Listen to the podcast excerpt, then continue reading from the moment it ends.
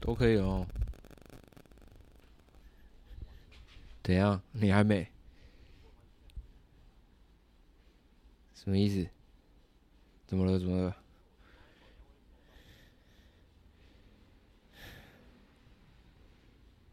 多多少少都会啦，其实多多少少都会啊。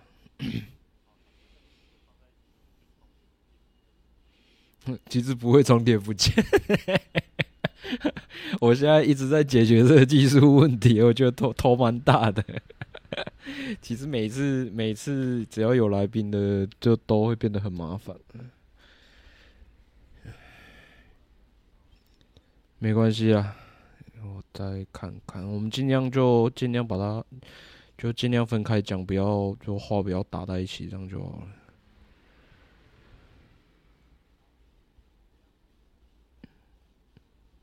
可以哦，可以要开场哦。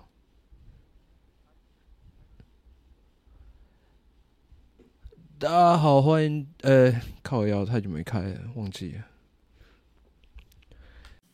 大家好，我是染上林俊的主编。好啦，吼，那个，诶、在正赛概况之前，吼，有一些东西哦，要稍微的讲一下，哦，所以可能会花一点时间，吼。那基本上我们就是以 MotoGP 为主轴的一个频道，吼。那这个摩托笔记的粉砖呢，也七周年了。那这个按赞人数呢，也突破两万哦。那所以呢，我们就是设计的这个，就是所谓的 T 七周年的 T 恤哦。这个这个图，其实这个图案里面哈，这个用这个吃饺子老虎机的这个概念嘛，那是带出这个。七周年的这个意象在里面。那我们的贩售管道哈，这个除了我在虾皮有开一个卖场，所以你们可以透过虾皮去那个呃下单。那如果你们要其他的平台的话，在私讯跟我讲。然后现在呃现场面交的部分呢，呃基本上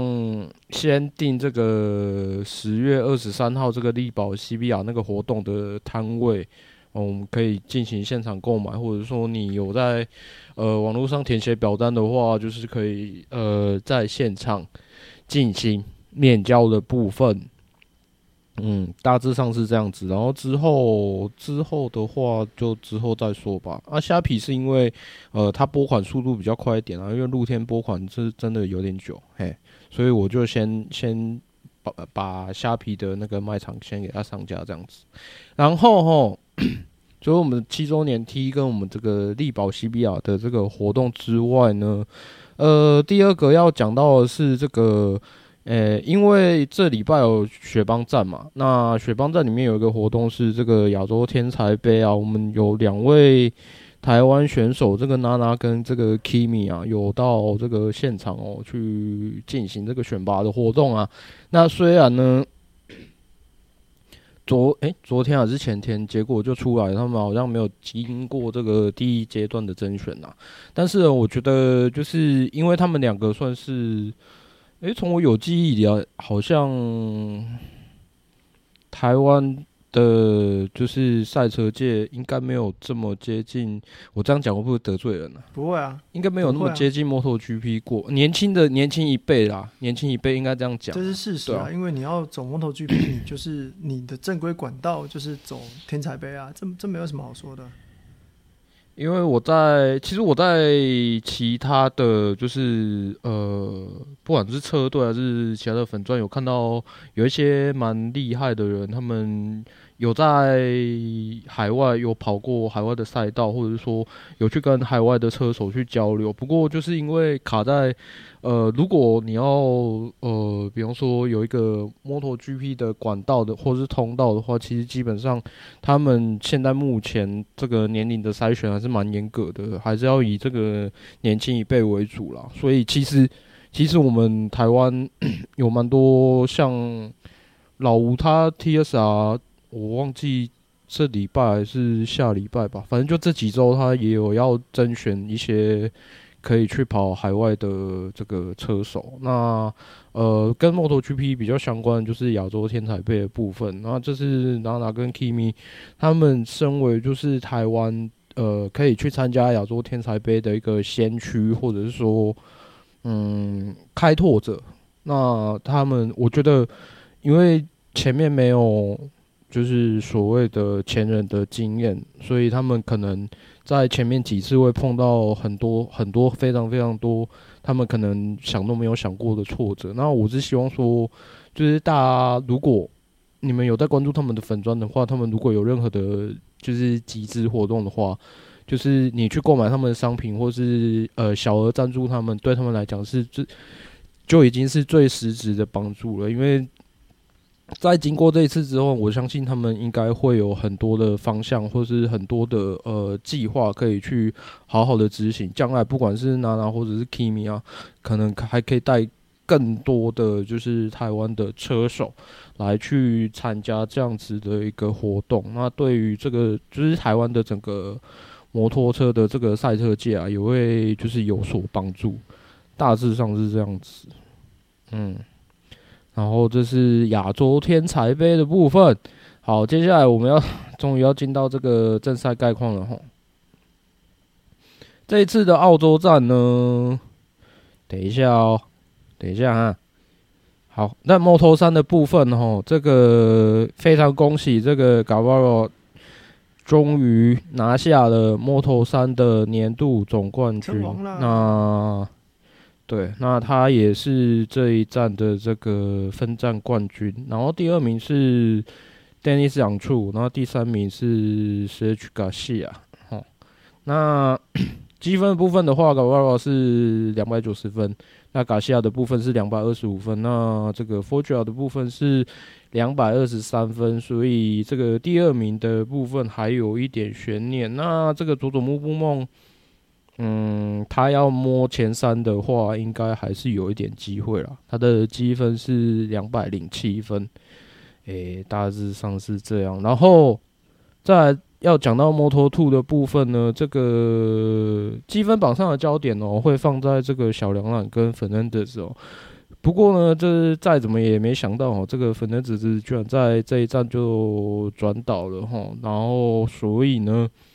小梁兰虽然呢排位成绩不佳，不过现在目前呢在积分榜上反而是一个领先的一个状况。那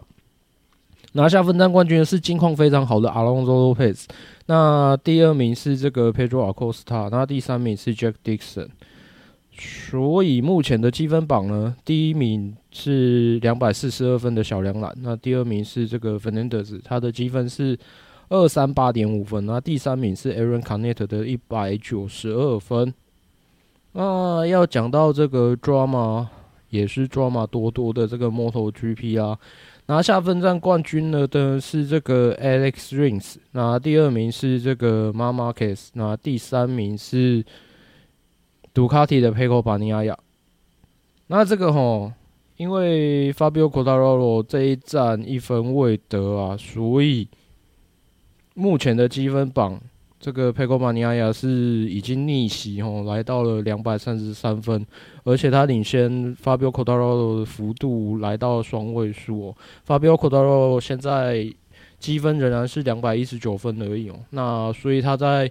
后面只剩两站哦，他要他要再把这个位置抢回来，会非常非常的辛苦。照目前呃，不管是他自己的状况，还是三叶整体在。赛车整备上面的状况，可能会非常非常困难。那面对这种困境的哦，不只是只有 Fabio Cotaro 而已哦。这个阿普利亚的大一啊，目前在积分榜的第三位是两百零六分。那他他们其实这几站也跑得不尽理想，大致上是这样子。那值得一提的是，Fabio Cotaro 其实他之前的。积分领先哦，其实最大来到了这个九十一分哦。那一直到呃下半季，大家都印象应该都很深刻，佩科巴尼亚的状况非常非常好。那感觉上好像真的只有在茂木呃那个赌注他没有赌对这样而已。可是其实现在这样看下来，他损失的分数不大。嗯，就目前的局势大致上是这样子。那在这场之后呢，呃，有一个跟年度奖项有关系的是，这个巴扎基拿下了这个年度最佳新秀。好，大致上是这样子。好，那接下来我们就是来正式的聊一下我们 MotoGP 澳洲站啊，MotoGP 级别的比赛。那其实呢，呃，这一站真的其实相当的精彩啊。不过，其实如果大家有印象的话，在澳洲站这边一直以来哦，都是有相当精彩的比赛哦。如果我自己来说的话，其实我对澳洲站，我认为。呃，最精彩的比赛都跟 Andrea Iannone 有关系呀！啊，不论是他撞到海鸥啊，还是不论是他不知道，我忘记是二零一四、二零一五年哦，好像就是从后面往前杀到前三名哦，那那个那个冲劲真是令人就是吓到，老实说真是吓到，没想到他会表现那么好啊！那回到这场比赛啊，其实。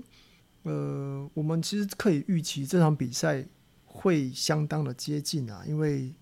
澳洲站这个菲利普岛赛道，它是一个高速弯，然后再加上它左右弯其实是数量不对称，那就表示呢，呃，我们车手会使用到呃左右不对称胎，那温度又没有很高，就表示我们要呃车手们要试着去对轮胎啊，呃，做磨耗管控。那要对轮胎做磨耗管控啊，其实，在比赛之前就要先下定他们的目标，看是要呃在起跑之后就马上往前冲，那把距离拉开，维持一个安全的缓冲距离，那就是一路撑到最后，或者是说就是控制比赛的节奏啊，就是大家都跑慢一点，那来保胎，那保到最后再来一个大乱斗。那很显然啊，很显然这一场澳洲站的比赛其实会比较偏向后者。呃，毕竟前面其实没有什么太大的，没有什么太大的意外哦。啊、诶，不对，应该说前面有很多意外，只是没有什么超车的动镜头。那在中间开始往后的时候，我们就会看到了大家前面前排的人杀得乱七八糟。那其实先从 Pecco Bagnaia 来说好了啦。其实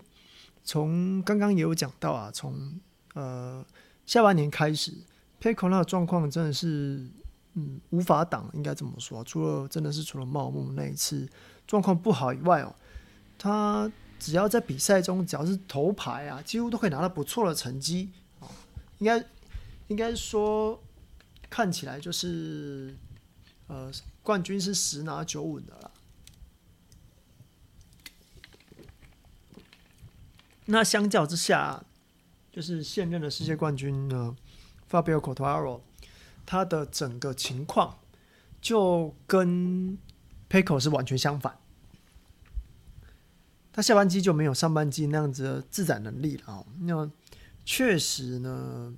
不过确实，这位商业车手啊，他现在都是靠他自己本身的能力去把赛车发挥到呃极致啊，发挥到一百百分之一百一、一百二。那要在交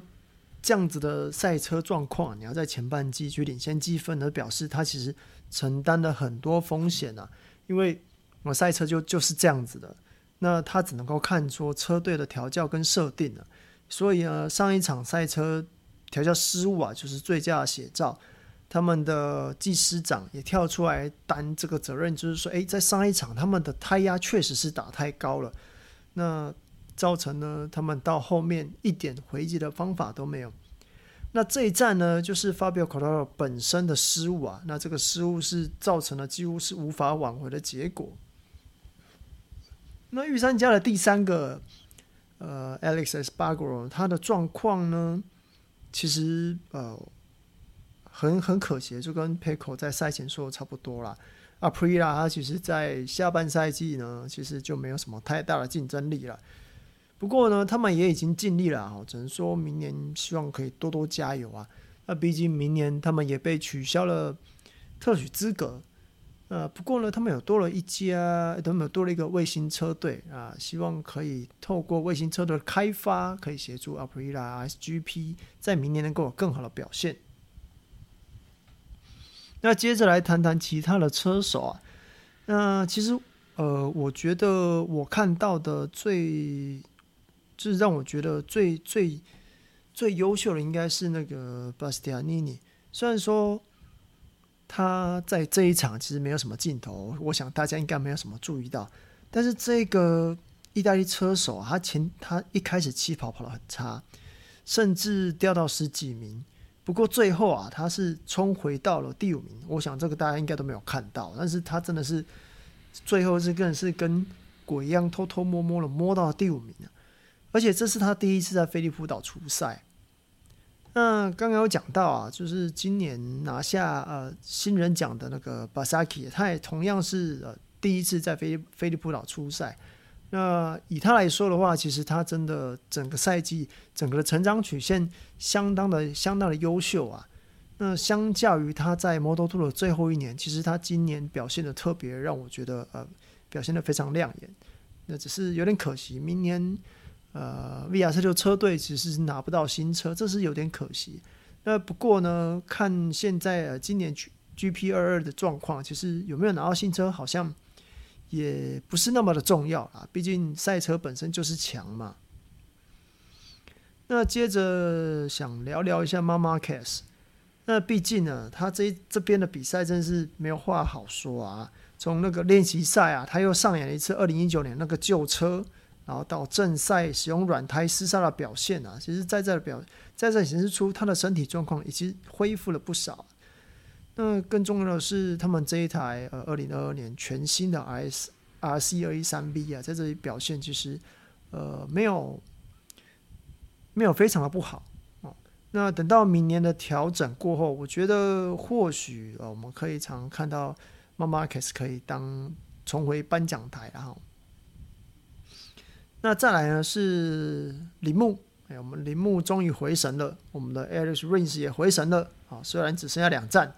哎，不过没关系，这一站可以看出呢，呃，我们这个 GSX Double R 它的优势啊，它是一台相当灵活的赛车，还有非常过人的弯速。那由于这个弯速啊，可以让让那个 Alex Rins 可以在出弯的时候。咬着杜卡迪哈，不会被杜卡迪的动力给放掉。我觉得这相当的重要啊，因为去看发表的状况，就会发现其实他在这边他还是跑得相对挣扎哦。那可以说呃比较好的一点就是呃，因为铃木明年就不在了嘛。那三叶呢，他们其实是有把呃 Suzuki 他们打造 GSXR。赛车的这个技师长啊，还不是技师长，他们的研研发研发工程师给挖角过去了，所以以这样子的发展看起来，或许可以期待一下明年 M1 的开发状况。那最后讲一下 Fabio 的那个第二次摔车好了，其实我想主要是他改变呃比赛的策略，因为我们刚刚前面有讲。在这场比赛，大家会选定就是前面慢慢跑，那后面就是拿省下来轮胎出来出来就是厮杀嘛。那但是因为呃他在第一次犯了个犯了个错，差点撞上那个卢卡马瑞尼，那为了不要撞上他跑开了嘛。那在这么紧凑的比赛中，你只要一跑开就会落到最后，所以他几乎是从最后开始往前追。那为了往前追，你就必须要舍舍去，就是一开始的策略。那包含就是这台赛车原本的设定，就是他想要跑一个呃缓慢的、比较缓慢的节奏嘛。那你既然放弃了这个这个策略的话，那你的速度其实跟你的比赛一开始设定就不一样了。那就会造成呃你的赛车啊，可能你的节会有点跟不上你的节奏，那导致第二次摔车。那真的是很可惜啊，因为毕竟下半年这些失误哦，不论是车厂、车队还有个人哦，其实呃，我觉得大概三叶的极限就是这样子啊。那那也看到了发表的极限嘛。那剩下两场比赛啊，他跟佩科巴奈亚差了十四分，其实我觉得有一定的难度啦。那在今天的呃今天的记者会上发表说，他其实也没什么，就已经差十四分了，没什么好说了。他他他如果真的想要赢的话，就是连续两场都要拿，至少都要拿冠军，这样子对他来讲就是一定一定可以赢吗？不对，他就算两场拿下冠军，他有一场啊，Pecco 一定要跑第三名以后，这样子他才有办法赢。那总言之呢，其实这一场说起来啊，这一场澳洲站说起来是一场相当好看的比赛啊，因为我们看到许多超车，然后还有就是相当呃激动人心的获胜嘛，Suzuki 在这边拿下了他们久违的胜利，对啊，那我也拿下了我期盼已久的 Katana，嘿，对，应该快要交车了，哎，以上那就是我们分享的澳洲赛正赛的概况。前面有一些还没有讲到的，啊，就就是想说摆在这里讲。首先是 Moto2 其实发生了一个蛮严重的事故啊，这个后黑纳瓦罗纳瓦罗后黑纳瓦罗嘛，就是发生了呃我们最害怕看到的那种就是被追尾追撞的事故啊。那所幸还好，他送医的这个时间算是。压缩的蛮短的，所以他呃目前人是没有事啊，这样子，那就是还好没有看到那种比较不幸的结果，因为他是他是真的整台车往他的背背跟腰那边整个整个撞上去啊，对啊，那个画那个画面很可怕，我觉得那个画面很可怕。对啊，因为对照之前那个又又有一个车手过过世的消息啊，就是其实我们都很怕会碰到这样子的事情啊。那都拿在他自己可以掌控的赛事去做一个年龄的限制，嗯，其实有的时候，对啊，有的时候有时候想想好像没有什么用，可是。站在站在你自己有在看比赛，或是你自己有在跑比赛的立场来讲，感觉上好像又没有办法，呃，去做一些比较有效的。至少至少，我觉得很多东西感觉上好像做了没有办法马上看得到效果，是很无力啊，是真的很无力啊。对啊，因为像这种画面，像这种惊险的画面，就真的是不知道要看几次。因为现在，呃，不管是车队会想办法让赛车更快，然后其实我觉得车手他们现在的训练环境也都非常非常的，我我个人认为啦哈，我个人认为他们训练的环境也都非常非常的接近的，因为他们基本上参加的赛事应该都差不多了吧？那应该应该是说有心要参与、有心要走这条道路的，一一定都会一定都会去。走过那一个那几个系列的赛事，所以我觉得其实实力差距是都差不多的，可以可以爬到这个等级来，一定是都差不多。哎、欸，我想要插播一个东西，大家听听看，就是 因为刚刚在讲说车现现代车手的训练强度嘛，对不对？其实我们都有看到，像大一他就把自己操的跟什么一样，然后我我最近看到。我最近看到不知道哪一篇留言下面有有有人贴杜汉骑那个 GP 五百嘛，然后就有人讲说啊，现在已经场上已经没有人可以骑这台车了。可是我觉得很难讲哦，因为其实很难说。对，其其实那个车手现在车手训练的强度很强哦，他其实不会比以前的差，所以我我认为。不一定说现在的车手没有办法没有办法控制 GP 五百的车哦，或者是说，而且应该说，现在车手其实他们训练的，他们主要的训练车是滑，是那个是那个那个 Motocross 哦，那那种反而反而是真的很难很难控制的车，我觉得现在讲这个很难讲啊，我觉得还是很难讲。或者是说，就换个角度来讲，如果是全盛时期的杜汉，或者是罗西，或者是石头人来去驾驭他们现在当初就是所属车队的现在的最新的赛车的话，我觉得搞不好他们做出来的成绩也不会也不会差诶、虽然说他们可能没有体验过那个时间的单圈呢，因为我常常觉得时间是一个。在赛车场上是一个绝对的标准，嗯、所以它可以让我们去判断，就是现在跟呃过去的一些可以去可以去比对。可是我觉得，因为赛车毕竟还是人在骑的，你怎么会知道？哎、欸，你怎么知道说他全盛时期的这些老车手如果来骑现在的赛车的话，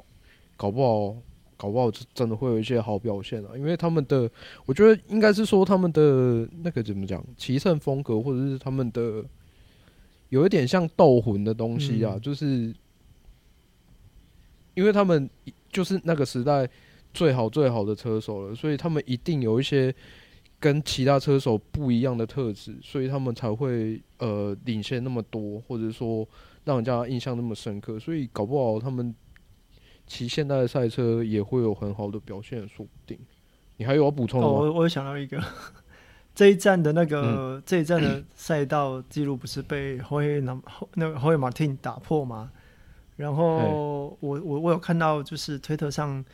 霍尔洛伦佐他有说，哎、欸，如果当年啊，当年他他骑杜卡迪的时候是骑现在这台车，他其实应该可以再推往前推两秒。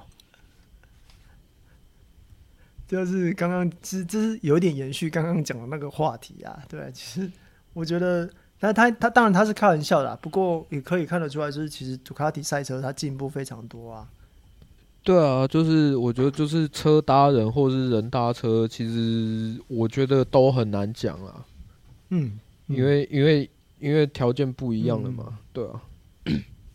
然后，哎、欸，我刚刚讲到哪里？从 Moto2，从 Moto2 一直讲到那个好，那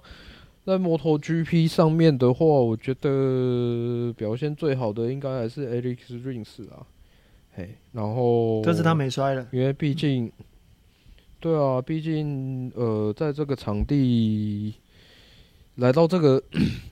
我应该我我应该要先先讲哦，我。呃，应该是说这一场应该要分两个故事线啊，就是呃，御三家是一个，然后呃，这场的就是表现呃，让人家印象深刻的是另外一个故事线。然后我觉得 Rings 应该是这一场表现最好的车手，那他从这个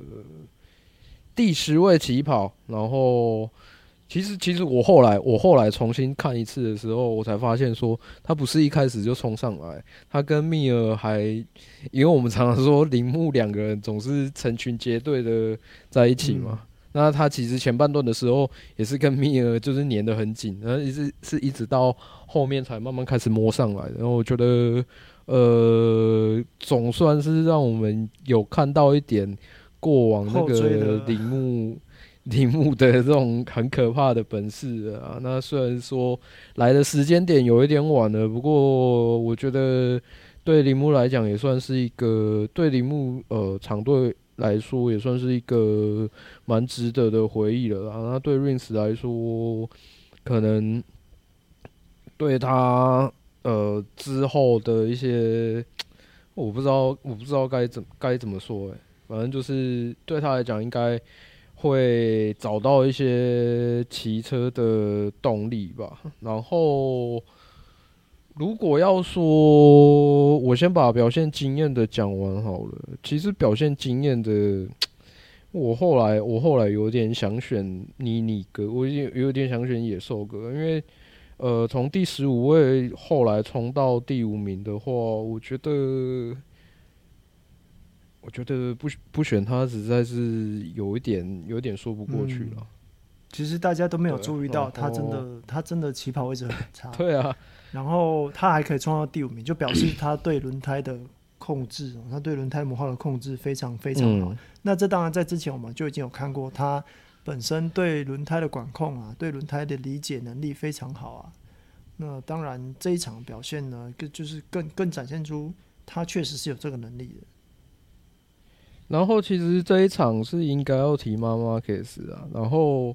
可是因为其实比赛完的当下，我已经把我想要表达的东西，就用一张图片全部都全部都发泄完毕了。因为我觉得，因为我觉得之前啊，说真的，我觉得呃，我们粉专呃，当初主编把我拉进来的时候，我有想过我自己的定位。我觉得主编他呃。采取的报道的立场会比较中性一点，就是会比较呃，基本上是每个车队都会讲，那也是用那种就是国外媒体那种比较客观的立场来去分析一些呃车手之间的事情，或是一些场边的新闻。那我觉得对我来讲，我觉得应该如果要如果编辑群要有所不一样的话，应该应该是说要去凸显呃这个社群媒体的特色的话。应该可以有一个人是他有他有他自己喜欢的车队，因为因为我觉得这样才会去比较人性，鼓励到有在比较人有在看摩有在看 MotoGP 的人，他才会去呃勇于去讲说哦，我喜欢哪一个哪一个车手，因为我觉得他怎么样之类的，因为。像我们之前访问贵珍嘛，他会他会说，就是他觉得就是他他有在看九三比赛这样子，因为对我们来讲，我们可能会觉得很讶异，那是因为我们从比较以前的那个时代走过来，我们会觉得在我们的那个那个圈子里面，我们会觉得九三的这种怎么讲，周遭的风评是比较比较，我好像讲太远了哦，反正就是。在我们那个，在我们那个的圈子里面，感觉上九三的风评好像不是不是非常非常好。那其实，呃，在之前在发生的那个中上那一次的事情嘛，嗯，呃、欸，法比我去撞到他，是吗？他差哎、欸、啊，他差他差一点嗨赛嘛，所以他收油嘛，然后法比欧来不及嘛，所以就撞上去嘛，然后东西卡在九三的后轮嘛，然后造成后面一连串跟踪上的事情嘛。那其实从那一次之后，我就有点在意有一些就是很不理性的言论。那我觉得好不容易终于有一场是他可以呃，要怎么说他。最后在正赛选择软胎的时候，其实呃，他车队里面的大部分的技师都是，就不其实不是很认同。其实你看，你看起跑起跑的时候，大家的选择你也知道，这个人这个人选择软胎，他到底是哪里来的把握，还是说他就只是想要跑得完呢？因为其实澳洲站它是它弯很多嘛，然后它呃。我自己啦，我自己呃，在游戏里面的感觉是，其实有的时候你油门开的时间会要比较长。那通常那种时候，后轮的选择跟这个场地的温度还有场地的抓地力来讲，就会比较考验车手他自己的管理能力，因为它不是一个单纯的就是 stop and go 的那种赛道，所以对后轮来讲的管理能力很考验车手，所以他其实。可以用软胎跑完，然后再加上呃前面也有很多，就像主编刚刚讲的，他练习赛有旧车啊，或者他的一些在场上的一些动作啊，都大致上可以看得出来说，他手臂恢复的状况真的是还蛮不错的。至少我觉得他感觉上已经有信心来去做。来去做出一些属于他自己的选择啦，大致上是这样子。然后最后就讲回到御三家好了。其实，在亚洲战场开始之前，我们大概我自己大概就有想过了，因为前面这几场虽然说发，诶，Quartararo 在茂木站捡回一条命啊，可是澳洲站来讲，就是对他来说。是非常非非常非常重要的一个战场，因为呃，我仔细看了一下雪邦跟瓦伦西亚杜卡迪在这边的表现，我觉得 Quartararo 如果在这边没有办法保持领先的优势的话，后面应该就没有机会了。那只是没有想到说，呃，三叶，嗯，前面是他自己的失误吗？前面那一次是他自己的失误吗？看，那那那就真的是没话，因为其实如果你们有看 MotoGP 官网的一些起跑的照片的话，他起跑是做的不错的，他起跑做的非常非常好。可是那个失误，那个失误真的对他来讲太致命了。那之后他又摔了一次。那以三叶今年的赛车战力来讲，我觉得，我觉得他真的是没有什么机会了，因为九十几分的领先，现在变成双位双位数，是双位数我，不是个位数而已哦，是双位数哦，所以对他来讲就会真的非常非常吃力。那我又不觉得，我又不觉得 PECO PECO 在亚洲战场。其实就如同我们前面讲的，他就只赌错了茂木那一次，而且茂木那一次是他自己想要赌的，也就是说，他如果不赌的话，嘿，就就就你们知道的，对啊，他打安全牌的话，其实基本上是不会是不会有什么太大的问题，搞不好，嘿，对，就是 你们知道的这样。然后我觉得另外一个值得一提的是。场上有一台，我觉得可以跟杜卡迪拼的这个阿普利亚，这这应该也是算是感觉在亚洲战场没有什么太让人印象深刻的表现，这让我觉得有点有一点点失望了。坦白说，嗯，泰国，嗯，也也也许是啊，因为上一场我有看一些。上一场是上一场是什么？上一场泰国嘛，泰国站好像我看一些场边新闻，好像是他们他们巡机有一些问题，然后所以他没有办法。诶、欸，是这这一场还是上一场？哦，这一场澳洲站，澳洲站他们巡机有一点问题，所以他也没有办法好好的去发挥他的那个，嗯，大致上是这样子吧，所以。嗯，令人失望的车手，我觉得，我觉得我应该还是会选 Fabio Quartararo，因为，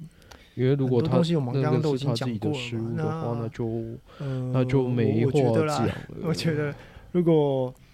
Pecco 这样子再赢不下来，我觉得他一定是诈赌啊，他绝对诈赌。那他觉得，他如果这样还没有办法拿世界冠军，他一定是他一定是外围有，他一定是在外围买很大。就这十四分，老实说，呃，出老千了。哦，这样我我刚一开始就说了嘛，那 Fabio 他没有什么太大的选择，就是两场都要拿下来嘛。但是你的对手是八台杜卡迪，就算 Pecco 没有赢也好了，就算 Pecco 在分站拿不下来也没有关系，他只要有人在前面就好了。剩下的只要他们可以把他挡在挡，不要让他拿冠，不要让 Quartararo 拿冠军，那其实。其实这个结果是显而易见的啊，所以大概我我是觉得很有机会在这一站哦就分出胜负啊。如果拖到下一站，其实状况也不会差太多啦。那当然，总结来说呢，是呃一个呃 Pecco 它的缺点是。热机太慢嘛，就是就是上半赛上半上半年的比赛一直摔，然后拿不到什么太多的分数。那 Fabio 他是下半赛季其实是更为致命啊，因为下半赛季就剩下没有没有几场比赛啊，你再去摔，你再去没有没有拿分数的话，其实就大概就是明年再努力喽。那 Aprilia 的话，今年确实表现得相当的令人惊艳啊！毕竟他们，呃，大一他拿了冠军嘛，那小牛他也上了两次颁奖台，其实是非常非常棒的成绩耶。那当然就是再来就是看明年他们会不会有比较好的赛车，没有比较好的开发方向。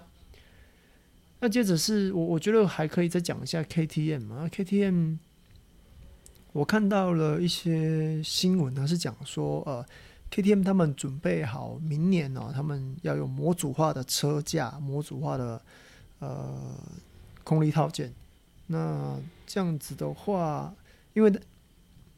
就是他们呃，他们已经准备好一套哦，一套专门为专门为那个空力套件绕着空力套件空力。空气力学可不可以讲白话一点？呃，打转的，就是绕绕着空气学去研发的那个整流罩跟车架，所以或许明年呃，我们可以看到，对，没错，他们应该不会换，所以明年或许会好一点呢。然后他们还有提到，其实 Brad Binder 的骑乘风格是比较呃比较激进的。那那他的骑乘风格其实跟明年的、呃、小一也好啊，跟 Jack Miller 也好，其实都差不多。所以或许呃我们可以看到明年 KTM 有没有办法多拿一点分数，看会不会不要表现那么辛苦。明明明明还有两站，为什么就在 为什么就开始讲起明年的事情？OK，大概大概对啊，其实其实大概就这样子的啦，因为铃木就掰了嘛，啊，三叶也掰了啊，那杜卡迪讲完之后就差不多啊，其实也差不多了，嗯，大概就这样子。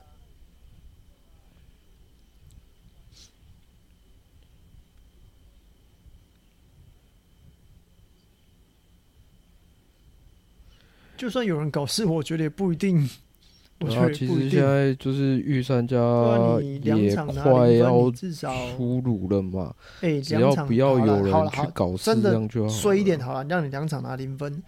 你 Fabio Quartararo 他至少要跑要跑进前五名，我觉得有点难。你看一下这几场的比赛，他拿几他他拿第几名？对啊。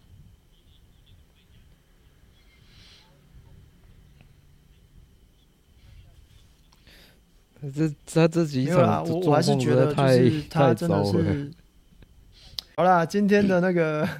今天的主编晚点名就大概到这边了哦。那就是期待我们的那个我们跟一九四六的合作啊，我们应该之后会上架啦。那那就就是再麻烦，应该今天对啊，再麻烦小峰啊，对啊。好，嗯，OK，那今天到这边，大家拜拜。力宝健。